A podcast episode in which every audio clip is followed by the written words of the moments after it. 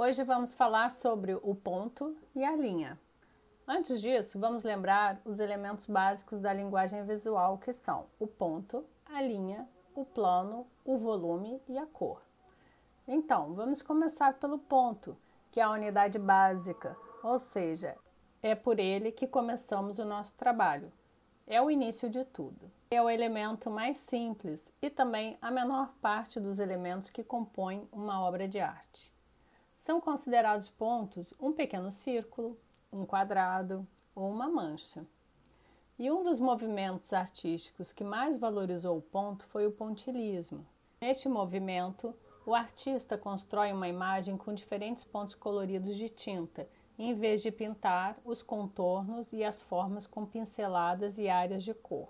Já a linha ocorre quando os pontos estão posicionados lado a lado, em sequência tão próximos que não conseguimos identificá-los individualmente. Mas agora você deve estar se perguntando: e quais são os tipos de linhas? As linhas podem ser retas, onduladas ou sinuosas, em espiral, curvas côncavas e curvas convexas, quebradas ou mistas. E além disso, podem se apresentar também como finas e retas, pontilhadas, tracejadas, verticais, horizontais, inclinadas, paralelas e perpendiculares.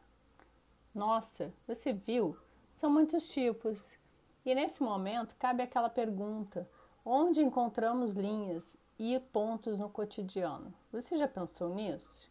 Pesquise um pouco mais, procure identificar estes elementos do seu dia a dia, você vai se surpreender. Então, agora mistura tudo e até o próximo.